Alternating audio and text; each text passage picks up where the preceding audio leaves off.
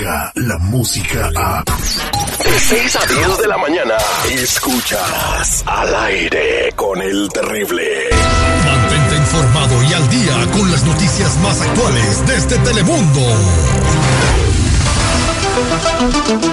Estamos de regreso, ya tenemos a Duni Elvir desde la sala de redacción de Telemundo. Oigan, pero ayer este, pues vi a, vi a mi jefe, a nuestro jefe, jefe de todos ustedes, y lo vi bajándose desde eh, un, un, Lamborghini perrón, un carro del año bien chido. Bueno, todavía ni placas tenía, bien brillosito y todo. Y le digo, oye, felicidades. ¿Cómo le haces para tener esos carazos? Mira, me, me dijo, mira, trabaja duro, échale ganas, métele horas extras, sigue subiendo el rating y el año que entra y se voy a comprar uno mejor que este. bueno, usted dijo la neta. Muy buenos días, Dunia, ¿cómo estamos?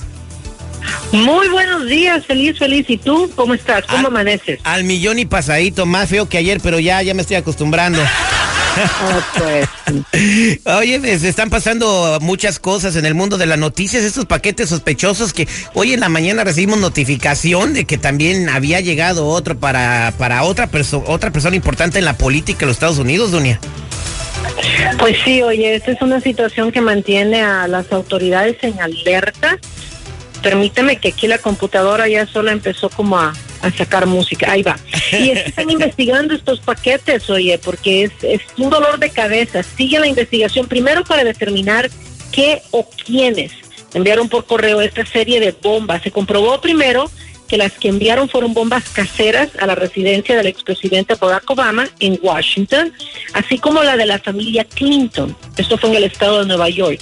Otros demócratas destacados, eh, incluso en la sede del canal de noticias también de Nueva York, CNN, fueron objetos también de este tipo de, de bombas. Y bueno, pues la, la situación es preocupante en realidad porque ahora Maxine Waters y un montón de, de políticos están recibiendo este tipo de, de, paquetes, ¿no? Oye, en la mañana recibió uno Joe Biden, también lo están investigando. Sí, sí, sí, sí, sí. Estaba escuchando también de que hay ya eh, una investigación y que ellos tienen una idea, pero que no pueden dar a conocer nada al público hasta que no sepan exactamente. Lo que sí pidió el jefe de este departamento donde están investigando todo es tranquilizar a la gente, que sepan que, por ejemplo, Barack Obama, Michelle Obama, Hillary Clinton no van a estar expuestos porque como fueron miembros de, de la Casa Blanca, por decirlo así, fue el presidente y el, expres, el, el expresidente ahora, ellos tienen un procedimiento que siempre cualquier paquete, por muy grande o pequeño que sea, pasa por un escrutinio muy minucioso antes de que llegue a sus hogares. Así es. Hola, buenos días, Duña. Y también este el actor director Robert De Niro también recibió un paquete no esta mañana en New York, en uno parece ser que en una de sus oficinas de producción. Entonces, eh, ahora algo que también he escuchado yo es que estas personas son eh, personas que han, han, se manifestado contra Donald Trump. No hay que recordar el momento donde Robert De Niro le dijo esto al presidente de Estados Unidos. I'm going say one thing. F Trump. Wow. Ay. Está muy no, pues con razón. Ya no va a decir nada, no, vaya, no me vayan a mandar una bomba. ah, sí, Entonces sí. están investigando este paquete. Y esto es parte, así es como tú lo dices, es parte de la investigación.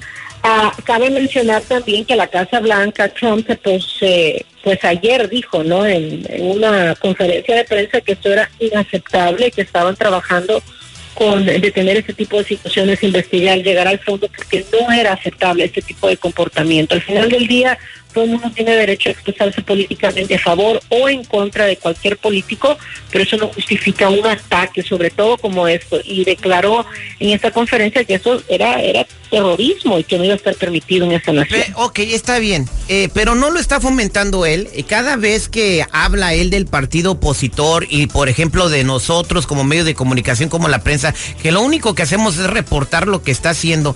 Eh, está fomentando el odio y está despertando este tipo de acciones en las personas que son su base, que nos están odiando a nosotros también. Entonces, ¿no cree él que es en parte responsable de todo lo que está pasando? Cosita. Ah, no, digo, ahora... Es que eso se ha comentado, está diciendo que en varias ocasiones Donald Trump no solamente es, eh, se burla de, de, estos líderes, sino que también está como incitando a, a, los demás como que a que tomen alguna acción contra esos partidos. Ah, no le dice directamente, pero los alienta. Bueno, eso es mi sentir. ¿Quién sabe? La Ah, verdad. Lo que pasa es que el sentir va, Adelante, El doña. sentir, va de acuerdo, el sentir va de acuerdo al partido político que tienes tú. Por ejemplo, ese es tu sentir, pero el sentir por tratar de poner en medio la balanza de la gente que se ofendió con lo que dijo Maxine Waters. Acuérdate que ella fue bastante agresiva cuando dijo, vayan, póngansele frente en la cara de cualquier republicano, córranlos de los lugares donde estén, hagan escuchar su voz, también es incitante, también es una forma de instigar, por decir así.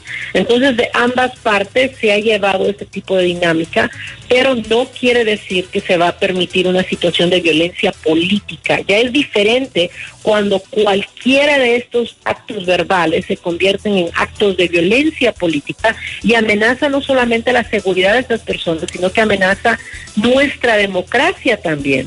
Por eso es que ayer eh, en, en esta conferencia de prensa se comprometieron a tratar de llegar al fondo de esta investigación, porque una cosa políticamente es que se instiguen los miembros de un partido contra el otro.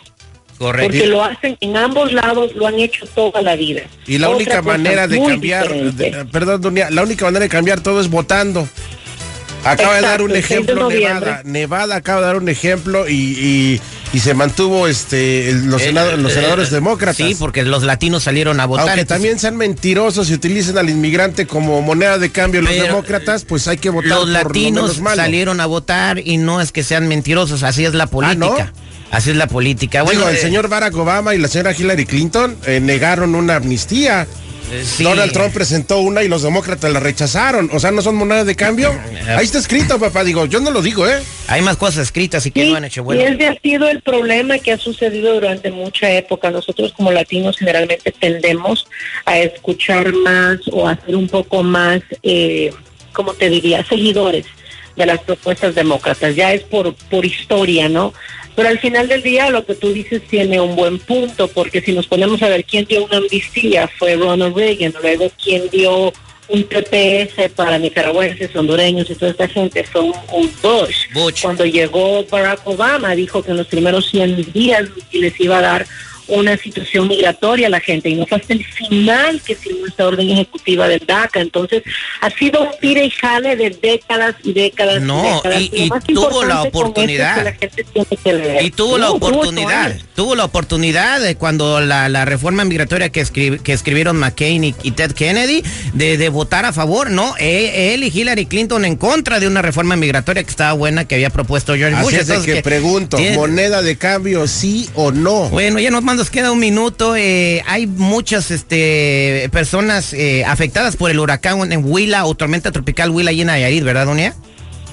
Muchísimas personas afectadas, esto mantiene preocupadas a las personas también, ya al gobierno está preocupado Andrés Manuel López Obrador, el presidente electo, él pidió más ayuda para los damnificados que dejó este huracán en Tuxpan, Nayarit.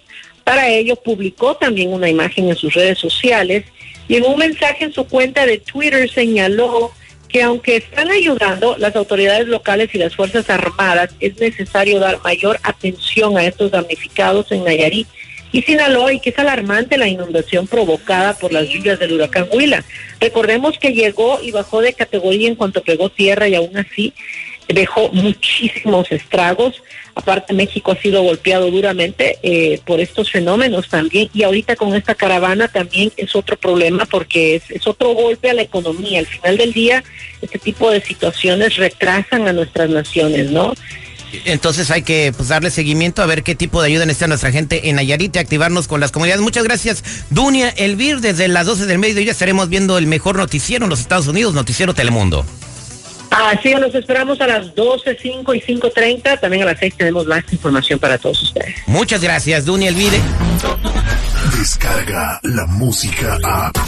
Escuchas al aire con el terrible. De 6 a 10 de la mañana.